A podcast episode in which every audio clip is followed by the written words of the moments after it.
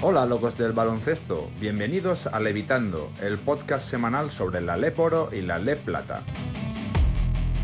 Hola, ¿qué tal? Bienvenidos, bienvenidas, ya estamos aquí, un día más en Levitando. En un programa especial de los que hacemos diferentes, ya sabéis, cada año motivo de las ventanas FIBA, ya sabéis que ha habido parón por selecciones y bueno, aquí os llevaremos un programa diferente. Y un programa que ya sabéis que siempre es posible gracias a nuestros compañeros Álvaro y a Ramón. Ramón, ¿cómo estás? Muy buenas. Hola, ¿qué tal? Muy buenas. Pues bueno, y en pleno parón de ventanas FIBA, pero casi con, más ilusión que, cuando tenemos programa normal, ¿no? Porque siempre estas cositas diferentes que podemos hacer en estos días de que para un poco la, competición, que nos da pausa, pues, pues quizás los programas más interesantes de la temporada. Pues eso es, yo tengo mucha ilusión puesta en el programa de hoy eh, que promete mucho. Álvaro, ¿qué tal? ¿Cómo estás? Muy bien, ¿cómo estáis? Pues sí, la verdad es que siempre nos gusta, ¿no? Siempre lo decimos en otras ocasiones, ¿no? Cuando hay estos parones de las ventanas FIBA, pues tener la oportunidad de, bueno, pues de, conocer, ¿no? Los puntos de vista y entrevistar a, jugadores, entrenadores eh, del extranjero y la verdad es que está, está genial. Pues así es, de hecho vamos a pasar a presentar el menú en el día de hoy. Vamos a hablar con Sergio Vicente, entrenador del Tromso Store de Noruega. Luego hablaremos con Sergio Llorente, jugador de Circus Brussels eh, en Bélgica. Y por último vamos a hablar con María Ángela García Crespo, que es árbitra del Éboro y de, Liga Femenina, lo cual es también para nosotros un placer tener a, una árbitra en, este programa. Creo que la primera vez que pasa eh, por, por Levitando eh, un árbitro y yo creo que también es, bonito tenerlo y que no y, ver su sensación así que nada me callo ya que empezamos el programa de hoy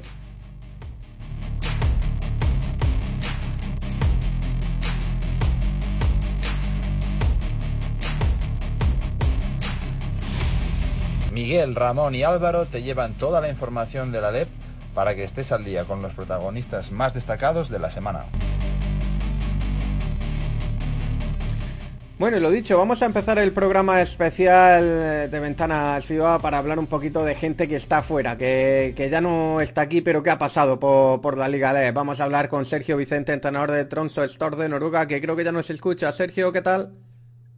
Hola, ¿qué tal? Buenas noches. Muy buenas, Sergio. Bueno, te pillamos eh, en estas ventanas e imagino que también aprovechando este parón para preparar ese tramo decisivo de la temporada, ¿no?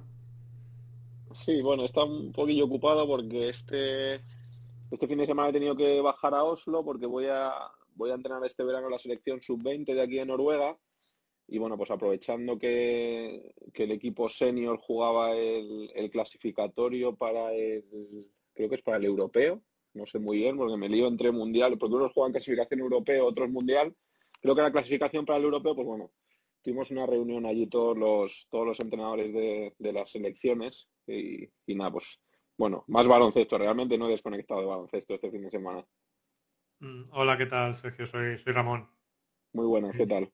Bueno, si, si no me equivoco, vives tu segunda etapa ahora en el Tromso. Llegaste en 2020 en plena incertidumbre por la pandemia y luego en febrero de 2022 regresas tras haber pasado por, por, por Carvajosa. No sé cómo se gesta ese camino de ida y vuelta. Entiendo que hay buena sintonía o había buena sintonía entre club y tú. Sí, a ver, al final cuando eh, bueno, fue el primer año cuando yo estaba en la Roda en Les Plata, bueno, es cuando salta toda la historia de, la pandemia, que en febrero marzo se, termina la temporada.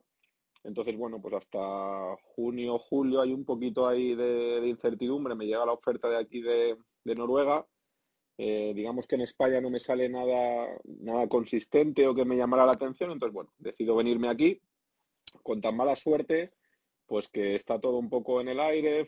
Aquí se jugaba sin público y demás y en febrero de 2021 o 20 me lío, bueno, se vuelve a cancelar aquí la temporada y tengo la suerte de que me llega la, oferta de Carvajosa. Que Carvajosa en ese momento, bueno, está en una posición ahí un poco eh, pues para salvar la categoría. Era el primer año que jugaban en Les Plata y bueno, pues conseguimos salvarlo. Jugamos el, el play out contra, contra Jairis y bueno, nos salvamos. Eh, y luego al año siguiente, pues bueno, las cosas no fueron, no fueron demasiado bien, ¿no? Y en febrero el club y yo, pues bueno, decidimos que lo mejor es un cambio de entrenador Entonces, bueno, pues digamos que febrero y, marzo estoy sin equipo, pero bueno, me sale una, una oferta ahí en, Centroamérica, en El Salvador, me voy para El Salvador, que es una liga cortita, porque ahí se juega apertura y clausura. Estoy en El Salvador pues eh, dos, dos meses y medio más o menos, llegamos a semifinales del, de la liga allí y me vuelve a llegar la oferta de, de o algo, bueno, pues una buena oferta con posibilidad de estar varios años y bueno, pues decido, decido venirme a, terminar un poco el trabajo que empecé hace dos, ¿no? Hola Sergio, soy Álvaro, ¿qué tal? ¿Cómo estás? Hola, ¿qué tal? ¿Qué tal? Eh, bueno, allí en Noruega entras en la primera división de, Noruega, ¿no? En el, en el, Tromso es una liga, si no me equivoco, de 11 equipos. No sé muy bien a qué competición española, un poco por comparar, ¿no? Y poner en contexto, en cuanto a nivel deportivo podría, podría englobarse. No sé si también si hay mucha diferencia en cuanto al estilo baloncesto de allí con, con la Lebor con la Le Plata de aquí. Sí, a ver, es, es complicado, ¿no? En, encasillarla un poco. Eh, yo diría que a nivel global se parece a una Les Plata, más o menos. Eh, digamos que los jugadores extranjeros son de mucho nivel, son jugadores extranjeros pues que en, en Les Plata serían muy buenos jugadores, incluso algún jugador eh, pues tiene su primera experiencia profesional aquí y luego pasan directamente a Leboro, por ejemplo, Prince Ali, que yo creo que ahora está yo creo que está en ACB incluso, no sé si ha fichado por Granada o estuvo entre Fuenlabrada y Granada, su primer año, su primer año de profesional fue aquí en Noruega, que fue cuando yo estuve, y luego ha pasado allí. Luego yo aquí tuve a Anthony Lechi, que le tuve también en la Roda en Plata, y luego el año pasado estuve en Oviedo, por ejemplo, en Oro, haciendo un papel, eh, bueno, bastante bueno, 15-20 minutos creo que jugaba. Entonces digamos que el nivel de los extranjeros aquí es muy alto, son, son jugadores Le Plata, Leboro algunos, incluso algún ACB, y luego, bueno, pues el nivel de los jugadores noruegos, pues hay de todo, ¿no? Los jugadores de selección nacional, pues son chicos que podían jugar en plata, incluso algunos han jugado en,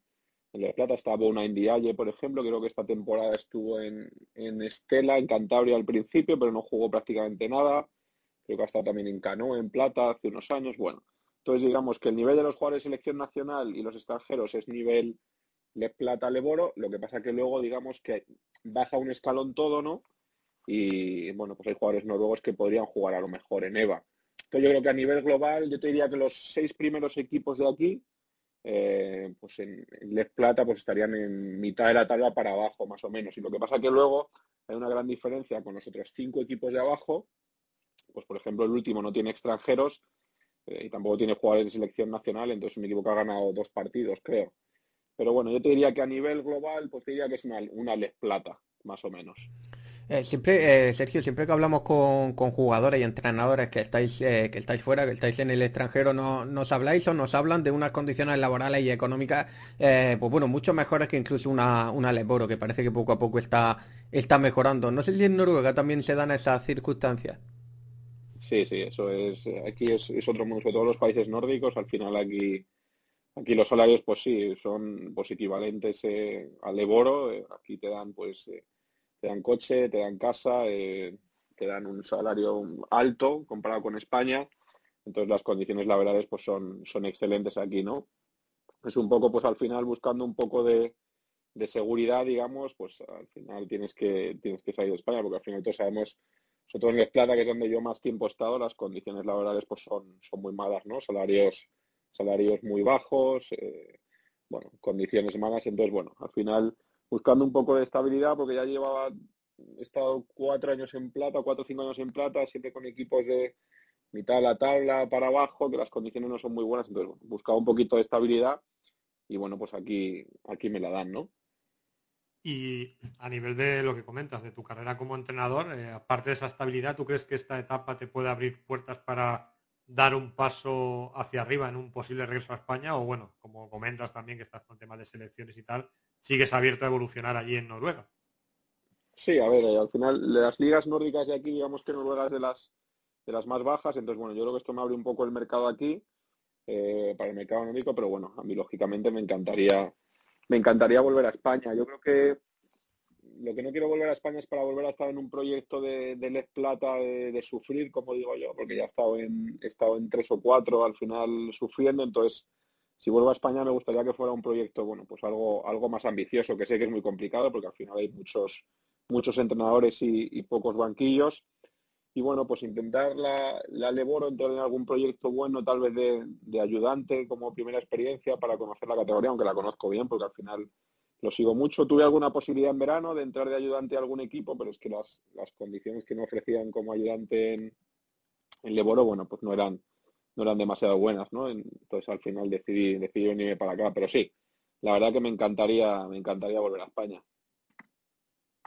Eh, Sergio, bueno, en, tu etapa como entrenador, ¿no? Tuviste pues varios años en el Real Madrid, donde tuviste oportunidad de entrenar, si no me equivoco, como, como, ayudante al equipo de Liga EVA, ¿no? También a equipos eh, pues de formación, de cadete, junior, y viste la evolución de primera mano de, pues, de muchos jugadores que, bueno, que luego a posteriori se ha visto que han sido muy destacados en la CB, o también en LEV, ¿no? Como los, bueno, los Justa, los Barreiro, los Manuel Cate, eh, además de un tal Luka Doncic, ¿no? Entonces no sé cómo recuerdas aquella etapa. Bueno, pues tengo un recuerdo fantástico. De los tres años que estuve, eh, el primer año, bueno, yo era un poco la época en que el Madrid estaba dando un poco el cambio de, del equipo EVA realmente utilizarlo con sentido, ¿no? Como lo utilizan ahora para que al final el equipo junior juegue con, con jugadores senior. Y bueno, pues pilló ese año que el todavía había mucho jugador, mucho jugador senior, que pues bueno, teníamos a Billy Gómez por aquella, teníamos a Víctor Arteaga, estaba Chema Gil, o sea que era un, un, equipo muy bueno también, estaba Alberto Martín, que también anda por, por LEV.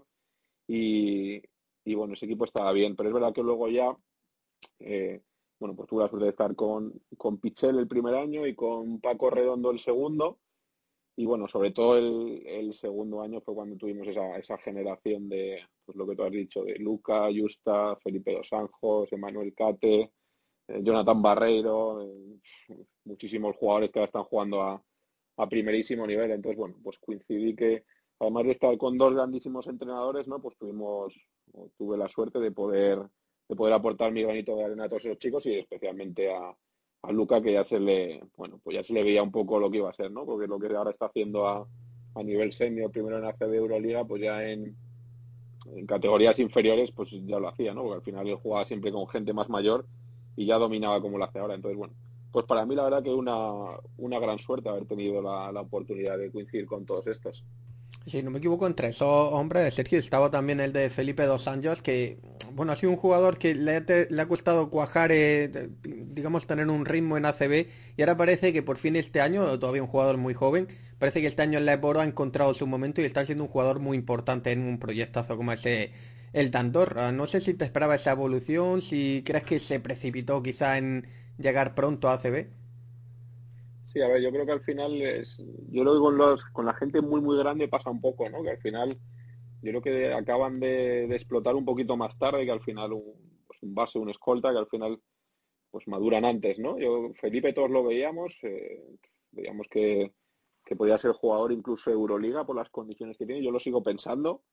Yo creo que bueno, todavía es joven, el, el chico es un es un jugador muy muy grande, encima muy coordinado, eh, con, con, buenas manos, digamos, para, para, un jugador tan grande, buenos pies. Entonces yo creo que, bueno, él a lo mejor el salto a CB le vino un poco pronto, pero bueno, yo creo que fue un aprendizaje para él, un pasito atrás eh, y volvió un poco a, Leboro, a un buen proyecto, eso sí. Y bueno, yo creo que va a seguir creciendo, ¿eh? Y no descarto que, por supuesto, yo estoy seguro que va a jugar en ACB en muchos años, incluso yo creo que yo creo que tiene posibilidades de jugar eh, Euroliga por lo menos. Y bueno, saliendo un poquito de, del baloncesto, eh, he estado buscando dónde anda la ciudad de Tromso y bueno, me he tenido que ir más arriba de, de Islandia. No, no, sé cómo, cómo, cómo es la vida para un español allí, una ciudad que está dentro del círculo polar ártico, no sé, y más ahora en invierno, no sé cómo, cómo es la vida por allí. Bueno, pues sí, la verdad que estamos muy, muy al norte, ¿no? Eh, bueno, a ver, al final, pues es una ciudad que muchos meses del año tiene mucha nieve, ¿no? Y temperaturas muy bajas pero bueno, no te diría que es mucho más fría como puedan ser las ciudades frías de, España. ¿eh? Yo siempre lo digo que al final, yo recuerdo en la Roda, eh, cuando entrené allí ese año, pasé un frío tremendo en el pabellón y, y, el frío no te diría que es mucho más exagerado que, que allí en España, ¿no? En los sitios fríos. Es verdad que tenemos días de temperaturas pues de menos 15 grados, menos cercanos a menos 20 grados, pero bueno, no son muchos días. Y luego lo que sí hay es muchísima nieve hay días que, nieva muchísimo, como el, la tormenta esta que hubo de nieve hace unos años, que yo estaba aquí precisamente, que pilló allí en, en Madrid, recuerdo. Eh, bueno, pues aquí es algo, algo completamente normal. Lo que pasa es que la ciudad está tan, tan habituada a la nieve pues que aquí los quitanieves están pasando continuamente, entonces no hay ningún problema porque caigan grandes nevadas. Sin embargo, lo que sí, lo que sí se lleva un poco peor, que bueno, yo ya es el segundo año, es que aquí hay dos meses al año, que son pues, finales de noviembre hasta finales de enero, donde no hay, no hay luz, o sea, no hay ni una hora de luz. Entonces es oscuridad total, 24 horas, hay un poquito de claridad por las mañanas, y ahí sí que la gente que somos del sur de Europa, eh, los españoles, pues el, no tener ese sol, eh, pues bueno, se pasa un, un poquito mal. ¿eh? Yo es lo que más hecho de menos. Luego cada vez que voy a España, evidentemente, me doy cuenta de, de la suerte que tenemos en España, del sol que tenemos en España y de lo bien que se vive allí, ¿no? Pero bueno, en general es una gran experiencia, la ciudad es preciosa, los, el país es muy, muy bonito y yo recomendaría siempre venir a venir a visitar Tromsø porque yo creo que no hay no hay un sitio igual, ¿no? Si no me equivoco es la ciudad de más de 50.000 habitantes que más al norte está del mundo, creo. Pues sin duda de, destino de, de, vacaciones y por conocer yo lo recomiendo 100% pues bueno, dicho queda y, y, que la gente sin duda la note. Y, bueno, por ir terminando, eh, Sergio, la próxima semana es verdad que retomáis la liga, ¿no? Con un duelo importante para intentar, eh, bueno, pues tener factor cancha a los yo Creo que vais ahora mismo cuarto, si no me equivoco, un balance de 17-10, puede ser, algo así. Eh, entonces, bueno, no sé dónde os ponéis el objetivo esta temporada. Creo que el equipo lleva pues como 6-7 años, ¿no? Sin, sin, llegar a unas semifinales de, de liga. Sí, vamos, vamos 18-10. No, ahora me haces dudar, no sé si es 17. No, es 18-10. Sí, y Sí, la verdad que el equipo, digamos que hace 7, 8 años se construyeron un proyecto muy bueno eh, y llegaron pues tres o cuatro años seguidos a, semifinales. Aquí se jugaba una Final Four antes y bueno, pues hubo 3, 4 años que llegaron a Final Four, pero ahora llevan 7, 8 años de capa caída, digamos. Y bueno, pues parece que por, por primera vez, bueno, pues podemos estar después de muchos años entre los, entre los cuatro primeros. Como tú has dicho, jugamos contra, lo, contra el equipo que va tercero. Entonces, bueno, nos quedan dos partidos en casa y si ganamos estos dos, esos dos partidos nos aseguramos mínimo ser cuartos e incluso tendríamos posibilidades de ser terceros. Entonces, bueno, el objetivo claro es, es intentar asegurar ese, ese factor cancha, jugar cuartos de final dos partidos en casa porque es el mejor de tres y bueno, pues llegar a las semifinales sería, sería todo un éxito después de tantos años. Así que sí, afrontando la semana con, muchas ganas. Pues Sergio, te deseamos muchísima suerte en estos últimos partidos, en estos playoffs y, que ojalá todo vaya bien. Estaremos un poco en contacto para que nos cuentes. Y bueno, ahí queda esa recomendación turística. Nosotros nos hemos apuntado la invitación para, para poder ir a, a y conocer una, una, ciudad noruega que tiene que ser tan bonita. Eh, Sergio, muchas gracias por pasarte por Levitando. Pues nada, aquí estáis, estáis invitados y si alguna vez os animáis a venir, tenéis mi número y os haré, de, os haré de guía cuando queráis. Nos vamos en el verano de aquí de España mejor para, para quitarnos un poquito el calor. Muy bien, muchas gracias. Un abrazo. Un abrazo. Nosotros que seguimos el programa de hoy, ahora vamos a cambiar un poco de tercio. Nos vamos de Noruega a. Perdón, de sí, de Noruega nos vamos a Bélgica. Enseguida, ¿no? unos segundos y vamos con otro Sergio, con Sergio Llorente.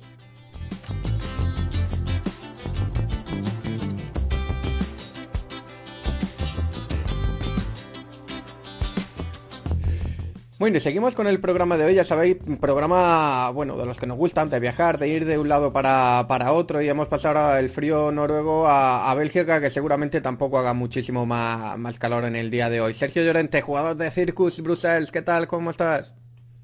¿Qué tal? muchas gracias por la invitación y encantado de estar aquí con vosotros. Bueno, es un placer este, que estés aquí, aquí eh, con nosotros en Levitando. Hoy estábamos hablando un poco de, bueno, de aprovechando el parón, hablando con gente, gente de aquí que estáis, que estáis fuera. Hablábamos antes con Sergio Vicente que anda por Noruega y en tu caso anda por, por Bélgica. Eh, además, eh, os pillamos en este parón también, como decís, por, por la ventana FIBA. No sé si te ha dado tiempo a desconectar un poco, si has venido a España a ver a la familia o los colegas. Pues he tenido la suerte de tener el fin de semana libre que he aprovechado para ir a, a Madrid, a reconectar un poco con las raíces familiares y a coger un poco de aire porque está siendo una temporada dura. Aquí en la liga ahora mismo entramos en una fase en la que jugamos con, Holanda y en, este, en esta pausa que ha cogido la liga pues me ha venido muy bien poder descansar un par de días con, la familia, con mi hermano, mis padres, mi novia, bueno, lo típico que se suele hacer cuando, cuando tienes un paroncito. Hola, ¿qué tal, Sergio? Soy, Ramón. Hola, Ramón, ¿qué tal? Precisamente, bueno, mirando lo que es la competición ahí en Bélgica y Holanda, el sistema es, es curioso. No habéis tenido, como tú dices, una mala primera fase, ahora comienza la segunda en la que se juntan los dos países y he visto el sistema de competición es complejísimo para, ¿no? Incluso si te quedas en la zona silver puedes repescarte. No sé cómo, cómo, ves ese sistema de competición y si tiene seguimiento y movimiento allí. Bueno, es un sistema que implantaron el año pasado para, unir las dos ligas, porque son dos ligas que tienen pocos equipos. Creo que somos los dos, los dos países somos 10 y 10 equipos. Entonces, eh, la primera fase, por llamarlo de alguna manera, es doméstica y luego se junta, que creo que no sé si lo hacen en el de plata, ahora se juntan el grupo de oro y el grupo de plata. Eh, y luego es un poco complicado porque hay un trenzado ahí de, de playoff entre los eh, playoffs de cada país y los mezclados, que se llama la Binex League. que por cuando pierdes en el playoff doméstico como que te reenganchas en el playoff total, por llamarlo de alguna manera. Eh, yo intento explicárselo a mis compañeros bastantes veces, pero, pero no, la idea es un poco compleja y, no, no, se les queda. Pero bueno, es bastante interesante porque puedes jugar baloncestos diferentes. El baloncesto holandés es un baloncesto súper duro. Y, y, bueno, es diferente. Yo cuando vine aquí, pues eh, me vine a la aventura y, todavía cada año me sigue sorprendiendo tanto la liga doméstica como, como la conexión está con, con Holanda. Sí, la verdad es que es interesante y no sé qué tal, qué, cuál es el nivel de, esas ligas y si pudieras compararlo con la Leboro, ¿en qué punto las pones? Bueno, es una pregunta que me han hecho mucho. Eh, el baloncesto en España es muy peculiar, es muy, yo diría que es diferente. Eh, quizá la Leboro puede ser de las ligas más difíciles de Europa de jugar. Eh, se ha visto muchos casos de jugadores que, que incluso en ACB o en otras ligas han destacado mucho más que cuando caen el Aleporo les cuesta adaptarse por, lo táctica que es, por lo controlados que se tienen ahora todos los buenos jugadores. Y aquí la liga es, eh, podemos decir que, individualmente tiene jugadores que la Aleporo a lo mejor no, no, tiene ahora. Si, si hablamos del Aleporo del 2008 antes del 2010 y tal, sí, sí que había jugadores parecidos de americanos que vienen en sus primeros contratos hacer temporadas o temporadones eh, con buenos números estadísticos para rebotar a otro equipo de, mayores presupuestos y esos jugadores eh, dan bastante nivel a la liga. Como equipos, eh, cuesta encontrar equipos que sean así sólidos comparado con el nivel español. En España se trabaja muy bien eso. Yo creo que la, cantera de jugadores nacionales tienen, tienen una gran responsabilidad en hacer equipo eh, dentro de, todos los clubes y eso es un poco lo que se pierde aquí. Hay una cosa que, me llamó mucho la atención, que aquí, bueno, aquí los viajes cuando juegas fuera de casa son muy cortos, eh, una hora y media, dos como mucho, y los momentos de hacer equipo son menos. Eh, en España cuando viajas, pues si viajas el día anterior, pues haces comidas, cenas, duermes con el equipo, aquí ese, eso no lo tienes. Y es algo que, que tienes que sumar por otro lado para que el grupo se convierta en un equipo. Y bueno, pues resumiendo un poco, hay grandes jugadores, eh, hay, tres equipos que juegan competición europea, eh, que suelen avanzar bastantes rondas, y luego hay otros equipos entre los que está el mío, que tienen un nivel bastante parejo y es difícil de comparar porque la LEP este año además tiene tiene un nivelazo, eh, sobre todo en, los, en, el grupo de arriba, con Palencia, Burgos, Andorra, yo metería Valladolid, estudiantes, bueno, lo sabréis vosotros mejor que yo, pero bueno, yo la sigo bastante porque el nivel está muy alto, pero difícil de comparar los dos baloncestos porque el baloncesto español y el, belga holandés es, muy diferente. Hola Sergio, ¿qué tal? Soy Álvaro, ¿cómo estás? Hola Álvaro, encantado. Lo mismo. Eh, bueno, a nivel individual eres uno de los jugadores más importantes del equipo, ¿no? Viendo un poco estadísticas y, algunos vídeos y demás, eres el jugador pues, de los que mm. más juega, ¿no? Con 30 minutos de media, repartiendo casi 5 asistencias por, por encuentro. Eh, bueno, supongo que estás contento, ¿no? Con el papel dentro del equipo y ¿cómo valoras tu temporada?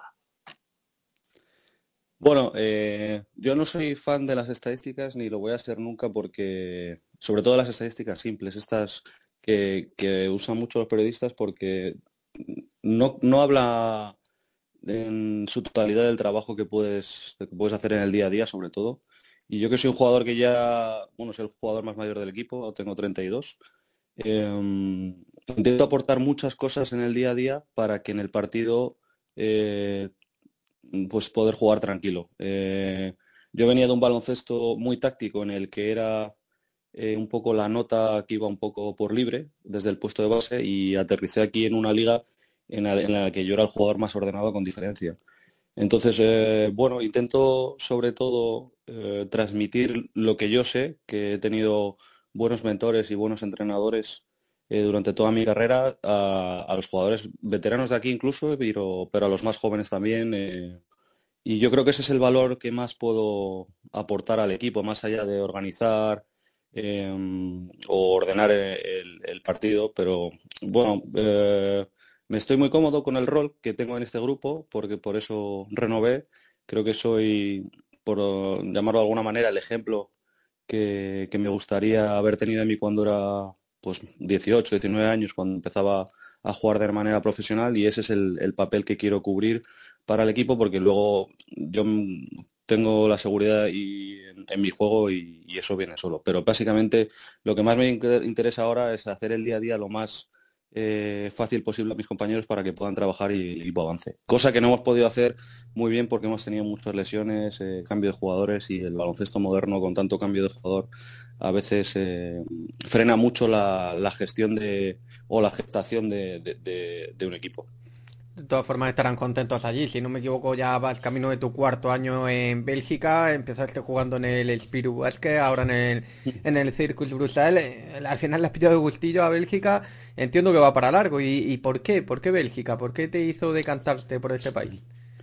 Bueno, eh, yo jugué, la temporada que jugué en ACB en Bilbao Basket, coincidí con Axel Herbel, eh, que es de sobra conocido por los años en el Madrid y en Bilbao.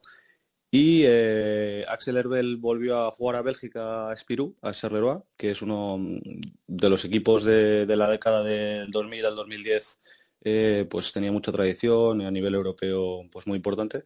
Y él se convirtió en el, en el director deportivo, el GM, como dicen aquí, de, del equipo y me llamó. Yo estaba en Melilla con un contrato temporal, aunque estaba pendiente de renovación casi seguro, y me llamó y yo creo que me llamó justo en el momento que yo necesitaba un cambio vital, no tanto deportivo, eh, pero sí necesitaba un reto diferente a lo que había vivido en España.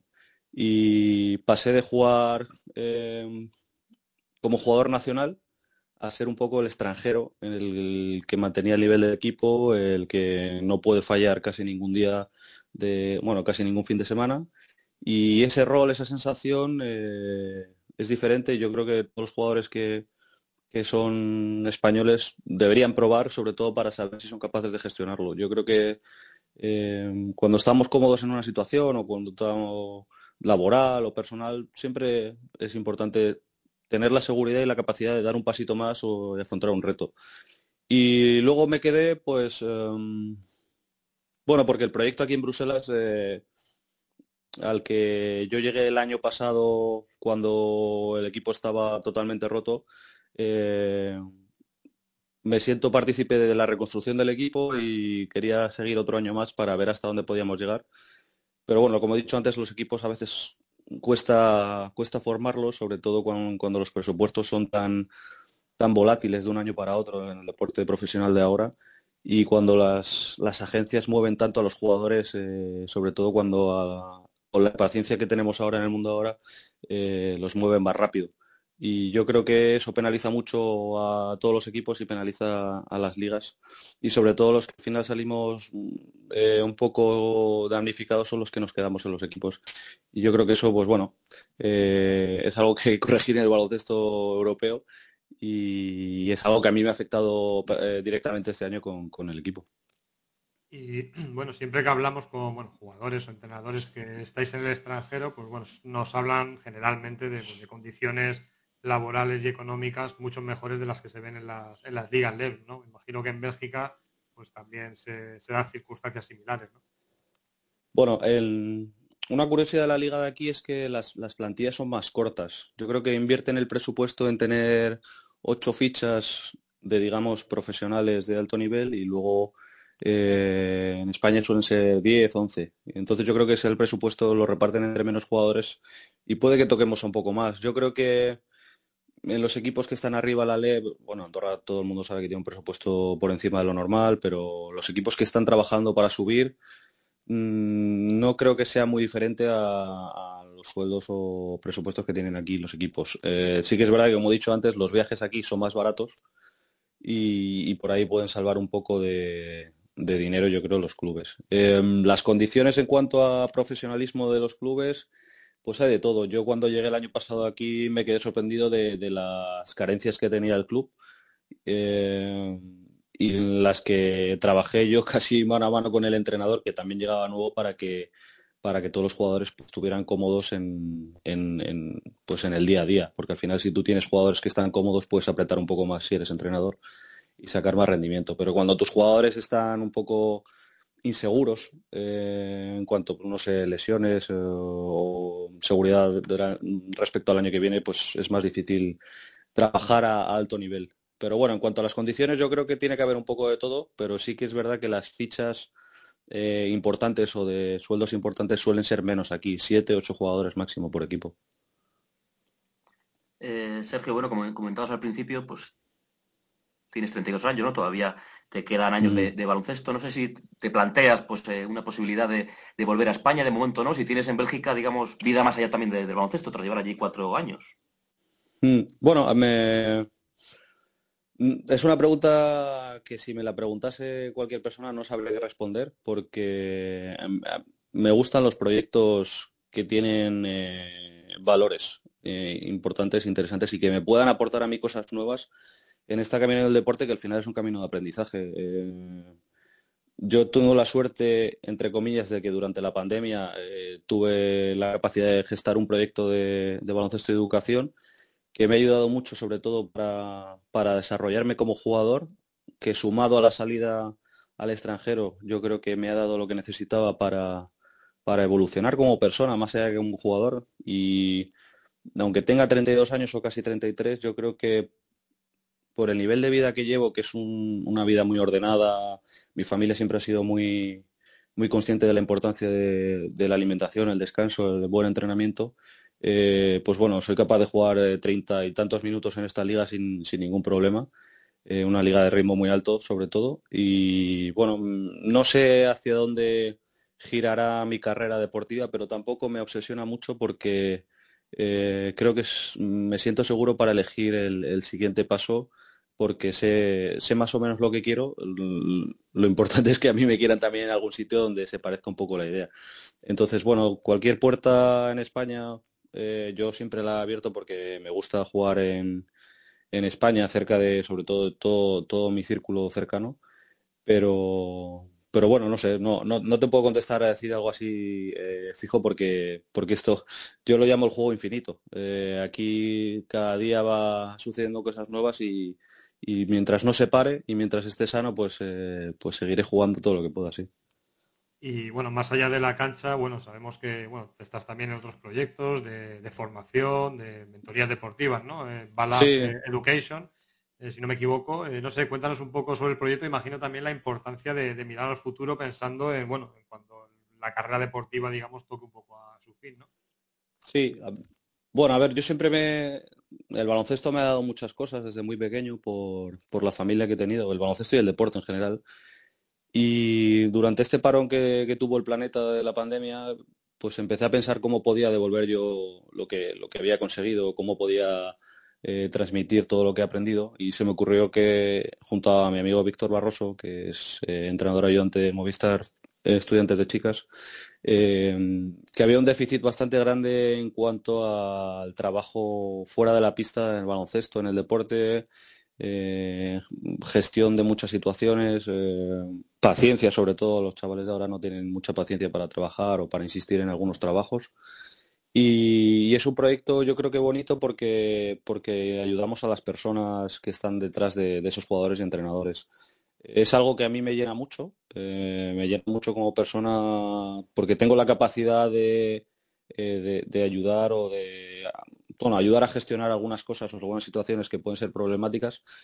Y porque siempre se dice que, que el jugador eh, eh, puede coger experiencia mientras juega, el jugador profesional, pero no solo por estar de cuerpo presente te quedas con las cosas. Yo siempre me he considerado una persona muy observadora y, y es el, primer paso para, para, aprender cosas nuevas es querer aprender y con este proyecto he abierto una, una, ventana nueva, una puerta a una cosa que tenía totalmente desconocida. Me, mm, me interesa mucho eh, cómo piensan los jugadores, cómo piensan los entrenadores, cómo comunicar de manera efectiva y cómo bueno, aprender a gestionar o las emociones, eh, las sensaciones sobre todo y a través de este proyecto que trabajamos con personas en sesiones así de dos contra uno, porque lo bueno que tenemos es que es un entrenador profesional y un jugador profesional hablándote sobre eh, cosas o haciendo preguntas, recomendaciones. Y, me gusta mucho el contacto humano que genera el proyecto. Ojalá te vaya muy bien en el Sergio. Eh, nos comentabas antes que estás siguiendo la, la Leboro, hablabas de ciertos equipos. No sé si mantienes contacto con algunos jugadores de la liga y que te cuentan sobre, sobre digamos, la evolución, porque parece que estos años está creciendo de nuevo bastante. Sí, bueno, mantengo contacto con, muchos. Eh, por ejemplo, grandes amigos míos, Nacho Llobet, eh, Chema González, que ahora está lesionado, pero que pero que está, bueno, era un poco el capitán de Palencia con, eh, con la experiencia. Eh, hablo, el otro día hablé con Ale Wintering, por ejemplo, con Oli Arteaga tengo muy buena relación. Eh, con Osva, que está en Alicante, pues también hablo mucho. bueno, lo que me cuentan es lo que yo ya sé, que la Liga LEP es una liga muy complicada, en la que hay pocos espacios, en la que como no juegas mucho, a veces es difícil aportar eh, en las que los grandes jugadores o grandes situaciones están bastante controlados. Se ven partidos en los que, por ejemplo, Andorra eh, pues tiene que sacar el partido adelante con planes B y planes C. Eh, me gusta mucho la solidez de Palencia, pero yo es que creo que tienen un gran entrenador, porque ya era un gran base cuando, cuando jugábamos en contra y estaba a punto de retirarse Pedro y te la seguía liando, no sabías ni cómo. Y cuando jugaba con Rejón y se encontraban súper fácil. Y bueno, yo el formato es un formato interesante y a la vez muy justo porque porque si quedas segundo de la liga te tienes que vas a tener que nadar mucho para, poder tener la oportunidad de subir. Así que nada, yo creo que este final de temporada va a ser cada partido va, a valer mucho. Creo, no sé cuándo juegan Andorra y Palencia, no sé si este fin de semana ya, eh, pero bueno, este partido va a ser va a ser importantísimo y, bueno, eh, yo, yo la sigo todo lo que puedo y todo el tiempo que tengo porque tengo grandes amigos, sí. Eh, Sergio, sí, efectivamente, este sábado, ¿no? Esa Andorra Palencia que comentabas. Eh, por ir terminando, bueno, más allá también del baloncesto, ¿no? Y comentabas de ese proyectos que, tienes en mente. Al final, Bélgica es un país con muchas oportunidades, ¿no? Muchas cosas para ver. Bueno, yo personalmente tuve la oportunidad de visitarle a finales de enero y, me encantó. De hecho, estuve en Bruselas también. Eh, bueno, al final es el país del chocolate, de los gofres, las cervezas, bueno, y más cosas. Supongo que, lógicamente, más de una ocasión hayas probado estos, estos manjares, ¿no? Quería preguntarte, ¿qué haces en tu tiempo libre? ¿Qué nos destacarías de, Bruselas? Vale, eh, bueno, comer gofres y tal no, porque yo no como gluten desde hace mucho, pero bueno, alguno, alguno ha caído. Pero lo que más me gusta es, eh, intento leer bastante, porque al final yo estoy aquí solo y y a veces la, sensación de soledad acecha. Y me gusta mucho aprender cosas nuevas cada día si puedo, porque me da la sensación de que, de que aunque esté solo aquí, que haya apostado todo para el baloncesto, hay mucho tiempo que puedo aprovechar para mí. Eh, intento aprovechar bastante tiempo para, me, gusta ir al gimnasio, no tanto a entrenar, sino a hacer cosas, como ya soy más mayor, pues hacer cosas de estiramiento, movilidad y todo eso. Eh, me gusta mucho hacerlo y tengo una vida bastante aburrida ahora que me estoy dando cuenta de que dedico demasiado tiempo al cuidado físico mío y, mental porque porque bueno como estoy solo pues eh, ir a entrenar volver y comer y descansar ocupa mucho tiempo pero leer y ver series, sobre todo documentales de, deporte. Ahora últimamente he visto, bueno, estoy a mitad de camino de la serie de Tom Brady que se llama Man in the Arena y luego la de la serie de golf de Netflix que se llama Full Swing también me gusta mucho porque me, te acerca a las sensaciones de deportistas de otros deportes, eh, te las cuentan, eh, las comparas con lo que tú vives en la pista y me gusta mucho eso porque, porque tengo la suerte de poderlas vivir la mayoría de ellas mientras juego. Y, poco más, la verdad. Eh, de vez en cuando me doy un paseo, cuando aquí hace bueno, que es complicado. y tengo la suerte de tener algún grupo de amigos aquí en Bruselas porque hay mucho, mucho español y trabajando en la Comisión Europea, en el Parlamento y algunas empresas que, son extranjeras y de vez en cuando quedamos. Pero bueno, sí, como dices tú, Bélgica es un país en el que está todo muy a mano, tiene ciudades muy bonitas, eh, Gante, Brujas, eh, es muy bonito también, Amberes. Em, que, si, que, si queréis venir de visita, vamos, es, es, es muy recomendable, sobre todo ahora que va a empezar a hacer un poco mejor y hay, hay vida más allá de los gofres, hay vida más allá de los gofres y de las patatas fritas, porque, bueno, es un país que yo creo que es un país eh, eh, curioso porque hay, en Bruselas hay pocos belgas, eh, hay gente de, muchos de muchas procedencias, sobre todo africano, procedencia africana, pero del Congo, del norte de África también, de Túnez, Marruecos y, mucho europeo. Y bueno, es una ciudad en la que tiene bastante tráfico porque es el centro del país y la gente aquí en este país se mueve en coche, entonces casi todos los movimientos de dentro del país pasan por Bruselas. Y, pero el resto está es muy bonito, es una ciudad muy bonita que cuando sale el sol está todo verde, hay grandes parques para aquellos que les guste montar en bici o, salir a correr, eso es muy bonito para pasear. Yo aprovecho también los domingos para, para darme un paseo, respirar aire, aire limpio y, nada, básicamente eso, porque cuando juegas treinta y pico minutos y tienes treinta y tantos años, el día después del partido, que es el normalmente que tienes libre, lo dedicas a, a recuperar. Pero bueno, es un país, es, un país que cuando el tiempo acompaña es muy bonito. Pues se lo recomendamos a todo el mundo que pueda, mm. que pueda visitarlo. Eh, Sergio, que muchas gracias por estar hoy aquí Levitando y nada, que te vaya muy bien con el Circus Bruselas, a ver qué tal en esta segunda fase y, y si podéis eh, retomar un poco el vuelo. Bueno, eh, muchas gracias por la invitación, por dejarme eh, compartir ideas y experiencias desde, desde, otro país y espero que y confío que cuando encontremos el ritmo en el día a día, que ya lo estamos encontrando, los, los resultados que normalmente son la consecuencia del trabajo que hace durante la semana vengan. Así que nada, muchas gracias y, y nos vemos. Ojalá se siga. Un abrazo, Sergio. Nosotros que seguimos, no acaba el programa, vamos con la última parte. Ahora volvemos a España y vamos a tener una entrevista muy interesante. Enseguida la presentamos.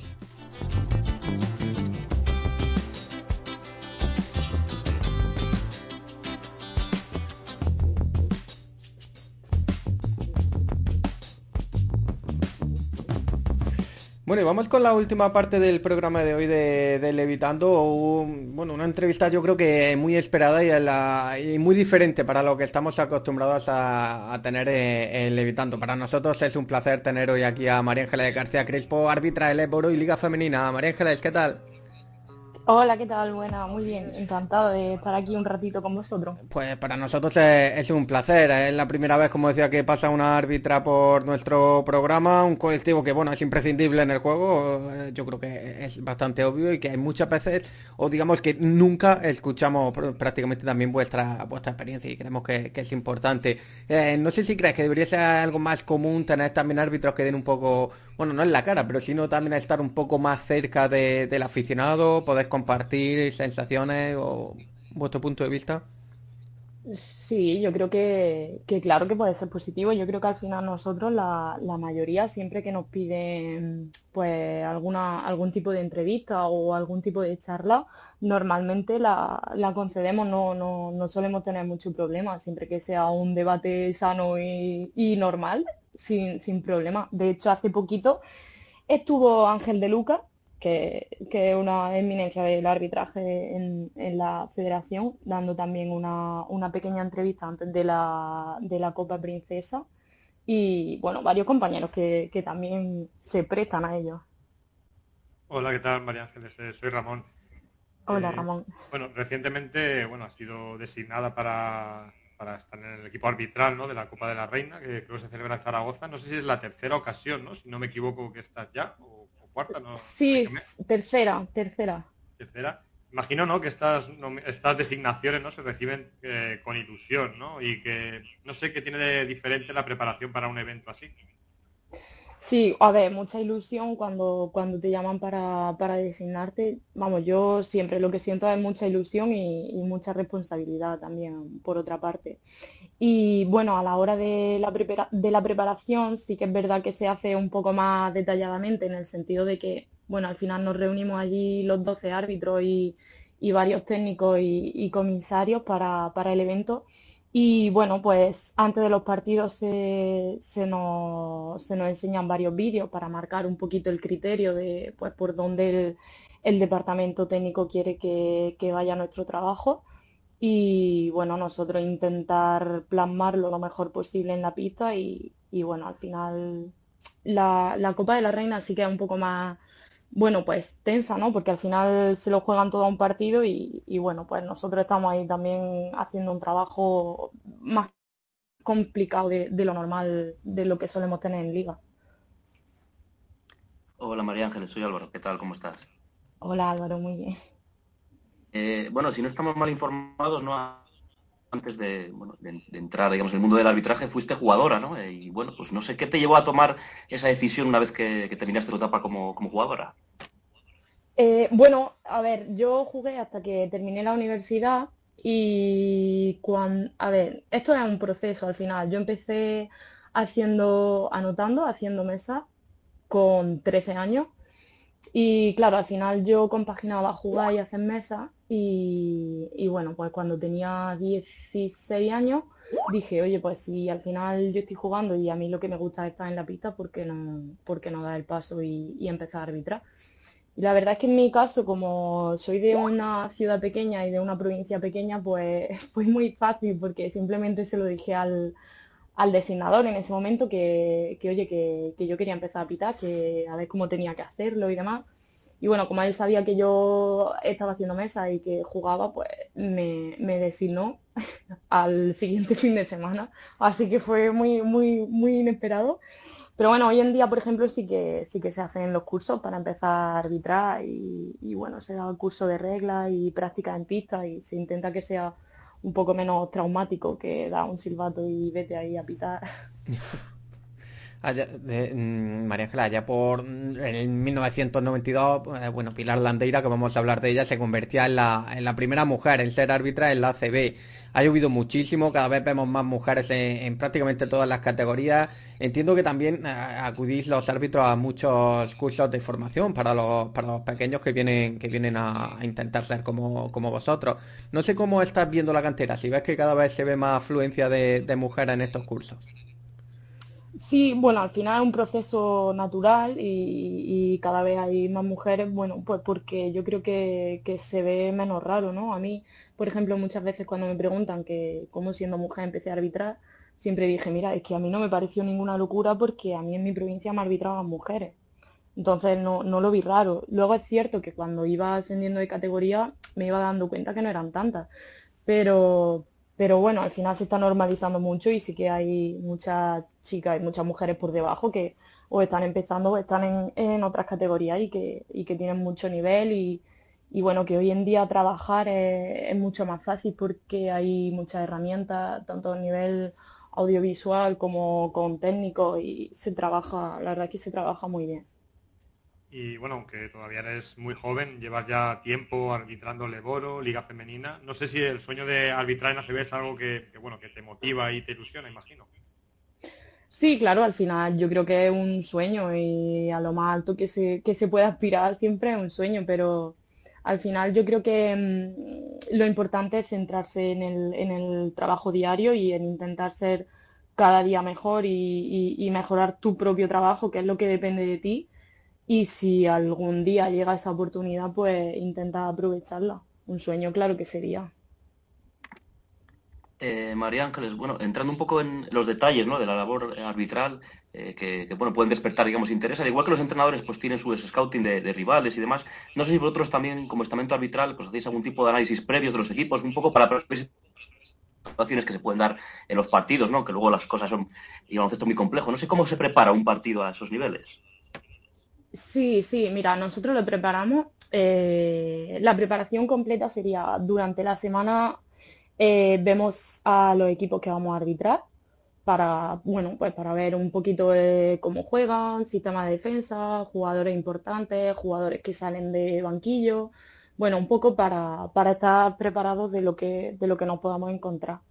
Luego, el día de partido nos reunimos siempre antes de, ir al pabellón para, bueno, pues para poner un poco ideas en común y enfatizar a lo mejor en lo que, en lo que desde el departamento técnico nos hayan hecho un poquito más de hincapié.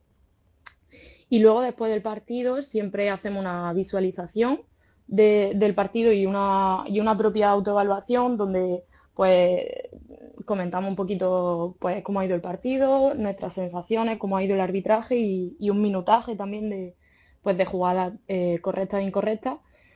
Y luego cuando nos hacen un, informe del partido, pues el técnico que tenga que ver el partido pues se lo ve, eh, hace una, una reunión con nosotros nos dice pues cómo ha ido el partido, los puntos fuertes, puntos débiles, nos pone varias, mm, varios cortes de jugadas, tanto buenas como malas, y, bueno, y también una, puntuación numérica. Y luego aparte también desde el, desde el departamento técnico se nos da un feedback cada, cada viernes antes de que, de que comience la, la jornada me envían un feedback, tanto un documento escrito con aspectos que se han hecho bien y aspectos que consideran que tenemos que mejorar y también nos mandan un, un vídeo con, pues, con jugadas para que lo tengamos un poco más, bueno, pues preparado para esa jornada. Interesante lo que cuenta María Ángeles porque bueno, hay mucha gente que piensa que los árbitros se levantan por la mañana, ven el partido que le toca y, van a ir a hacer, a hacer el papel y, y ya está hacer su trabajo y fin, pero es, mucho más mucho más allá de lo que es los 40 minutos. Eh, también en la Leporo hace poco María Ángeles, bueno, relativamente poco cambió un poco la cantidad de árbitros. antes había dos, ahora llegó el tercer árbitro que entiendo que os facilitó un poco esa, esa labor arbitral, aunque también entiendo que no sé si es algo más complicada la labor de, de gestionar el criterio que ponéis los árbitros al estar ya tres, tres que tenéis que estar, digamos, muy, muy compenetrados entre, sí para no cometer fallos en un lado de la cancha o en otro.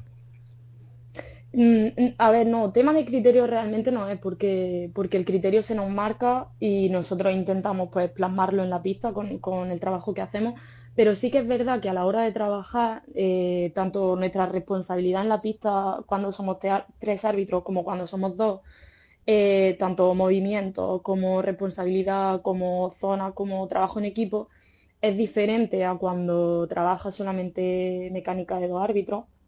Entonces, claro, por ejemplo, yo cuando, cuando subí a, a Leoro y a Liga Femenina, empecé con la mecánica de tres y claro, yo me tenía que adaptar a una manera de trabajar diferente a la que había estado trabajando eh, pues todos mis años previos y además a una liga muy exigente donde también la velocidad del juego cambia, la intensidad de los contactos cambia, y claro, al final ese proceso, pues bueno, tienes que intentar hacerlo lo mejor posible y, lo más rápido posible para adaptarte a la categoría y, que tu arbitraje esté al nivel de la, competición. Y bueno, uno de los protagonistas también de, los partidos, evidentemente, son los entrenadores, ¿no? Y no sé cómo es la relación, entiendo que hay distintos talantes, distintos perfiles, y cuando uno ve desde la grada los partidos, ¿no? Esa sensación de que a veces ve que se elevan las protestas como en búsqueda de, esa técnica que pueda dar un giro un poco a la dinámica del partido. No sé desde el perfil, desde vuestro prisma, eso cómo, cómo se ve o cómo se gestiona. A ver, mm, nosotros también tenemos el tema de técnica muy marcado desde, desde el departamento técnico y, y, vaya, y es que es público y los clubes lo saben y los entrenadores lo saben. Con nosotros se puede hablar perfectamente yo creo que, no solemos poner ningún tipo de, problema a la hora de hablar y de dialogar y de intercambiar impresiones. Pues claro, el problema es si, si tú quieres buscar la técnica o, ya protestas de una manera que se merece una técnica, pues si te va a sancionar. Y ellos lo saben que pues si te sales de la zona de banquillo protestando, va a ser una técnica directa. Pero bueno, es que eso es una cosa que se, se pone, vamos, se hace de todas las categorías, entonces creo que, creo que es bastante evidente normalmente. Y si alguna vez no se sanciona, pues a lo mejor porque, pues mira, el árbitro que estaba allí no lo ha visto, no cualquier cosa de ese tipo que en ese momento no se hace bien, pero está bastante, bastante marcado. Eh, bueno, quería preguntarte si te gustaría que en, que el Leboro pudiera haber un instant replay, ¿no? Al final es una, supongo que es una cuestión un poco compleja, ¿no? De, gestionar, porque, bueno, al final esto no es la CB, y aunque es, una, la categoría más importante de la federación, pero no sé hasta qué punto sería eh, posible que se podría instaurar y si crees que es algo positivo en el baloncesto, aunque a veces es verdad que hay partidos donde, donde es algo que puede romper un poco el ritmo con tanto paro. No sé cómo lo ves desde la prisma eh, y estamento arbitral. A ver, el instant replay para nuestro trabajo sería, sería muy positivo porque al final te da eh, una herramienta que puedes volver a ver algo que te da la opción de acertar. O sea que sin el instant replay tú ves algo en una décima de segundo y tienes que decidir y no, y no puedes volver a verlo. Entonces, de cara a nuestro trabajo es positivo. ¿Qué pasa? Pues que, bueno, al final esta hora del instant replay pues eh, es dinero, evidentemente sería, sería una inversión de dinero. Y sí que es cierto que, jolín, yo que pues veo partidos de ACB, hay veces que los finales de partido se hacen un poquito pesados, ¿eh? aunque se supone pues eso, que va a ser más justo y que la decisión siempre va a ser la correcta, pero y creo que, que la opinión de la gran mayoría de espectadores es siempre esa, que se hace un poquito pesado a veces. Es cierto que hay momentos en los que parece que abusa y rompe un poco ese ritmo de, partido. Eh, te leímos, eh, María en una entrevista que comentabas que el nivel de, protestas desciende a medida que se sube hacia el profesionalismo. Es decir, quizá, pues bueno, no sé, Liga Nacional puede haber muchísimas más protestas, pero luego, conforme va subiendo el Leboro, digamos que las protestas son más fundadas o incluso hay, hay menos. ¿A qué crees que se, que se puede deber? A ver, yo creo que en parte por por el conocimiento del baloncesto y del juego en sí, porque yo aquí en Jaén, que, estoy con el tema de formación y demás, pues muchas veces de que jugadores o entrenadores pues protestan acciones que, jolín, un paso cero, por ejemplo, que lleva, que lleva ya mm, muchas temporadas impuestos y todavía se protesta el paso cero como paso. Eh, cuando llega a una categoría pues más profesional, yo creo que este tema pues ya bueno, hay más conocimientos, se entiende un poco mejor y luego también a la hora de, hablar con nosotros, eh, normalmente en estas categorías profesionales, yo creo que también nos ven a nosotros como, como con más normalidad, como una parte más del juego y como, como un deportista más que está en la pista. Y, normalmente nos intentan hablar con, con bastante respeto y con cordialidad. Eh, por otra cosa que te quería preguntar, eh, en ACB se está viendo, sobre todo, yo creo que esta, esta última temporada es la que más se está siguiendo jornada tras jornada, y es el tema de, de los micrófonos a los árbitros. Yo creo que una iniciativa de la ACB que, que está teniendo muchísima aceptación, muy buena aceptación, que está siendo yo creo que muy positivo eh, para acercar, digamos, la labor que hacéis los árbitros a, los aficionados. No sé desde tu punto de vista, ¿qué te parece esto que estamos viendo prácticamente cada fin de semana y de hecho lo hemos llegado a ver hasta, hasta la final de la Copa recientemente? A mí me encanta, yo estoy enamorada del tema de los micrófonos porque al final creo que es darle un punto de, pues de humanizar al, al árbitro, ¿no? Y de ver que pues que está ahí, que está intentando hacerlo lo mejor posible, que está gestionando situaciones de, mucha presión y de, mucha tensión y que emocionalmente intenta estar a la altura, obviamente. Y, bueno, un poco lo que tú decías, que, no sea que parezca que el árbitro llega ahí, pita tres veces y se va, que ni mucho menos, que estamos ahí, que interactuamos con jugadores, con entrenadores y que, bueno, al final aparte de pitar falta y, paso, por ejemplo, pues también hablamos e intercambiamos posturas e ideas con, los participantes y es muy positivo.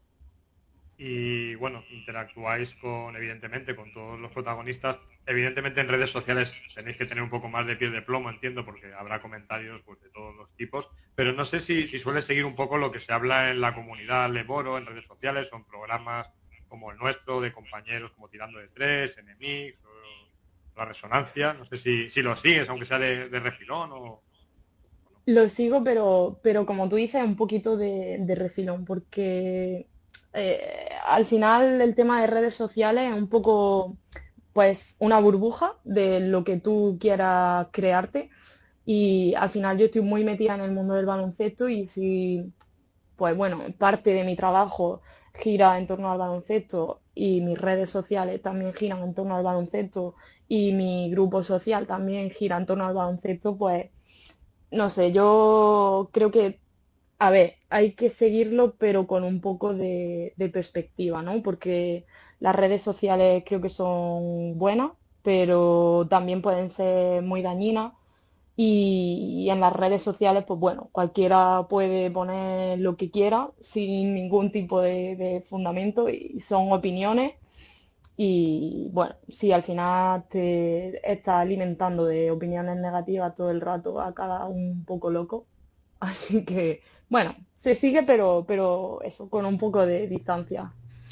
Pues María Ángeles García Crespo, árbitra del Eboro de Liga Femenina, de, si no me equivoco, del Colegio Andaluz, de, Linares, además, que por cierto, mañana, mañana fiesta, mañana fiesta en Andalucía, el día de la, de la comunidad. Así que nada, María Ángeles, esperamos que, que hayas pasado un buen rato y nada, nosotros seguiremos viéndote en las canchas de la Eboro y de la Liga Femenina.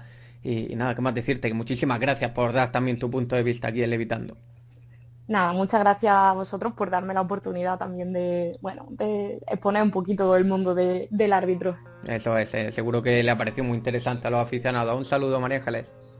Gracias. Nosotros que seguimos, vamos a despedir el programa de hoy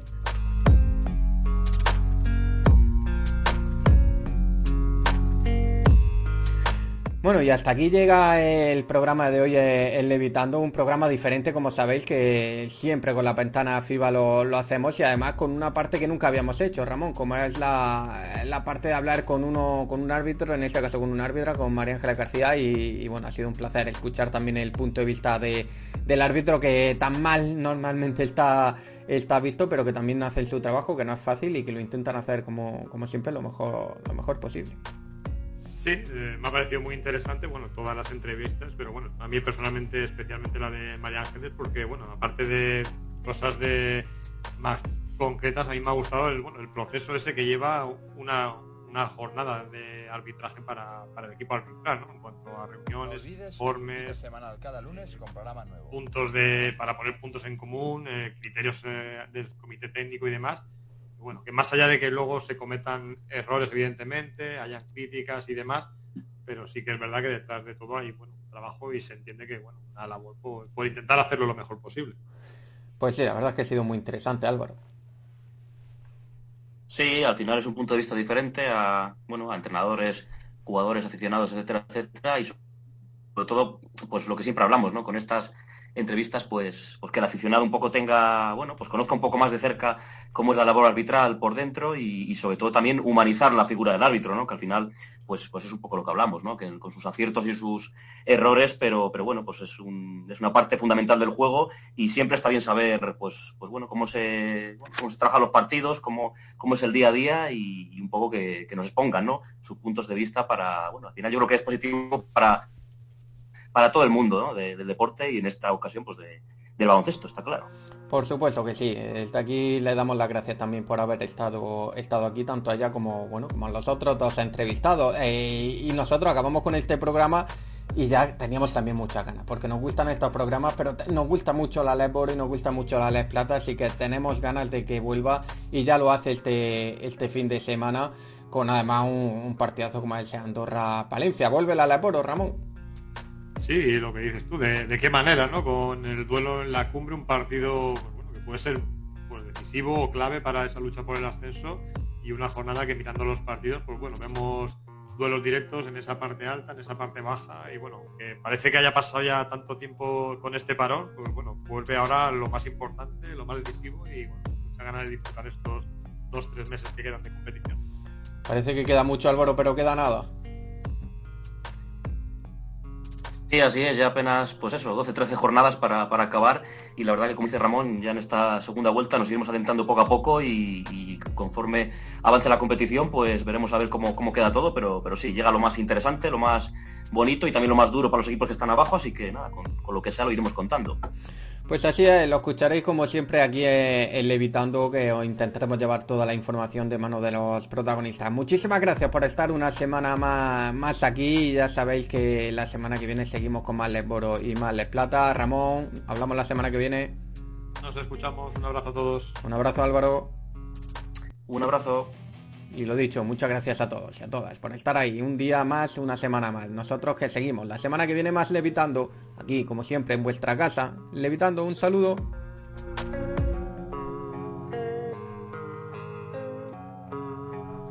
No olvides tu cita semanal cada lunes con programa nuevo. Para más información síguenos en arroba levitando.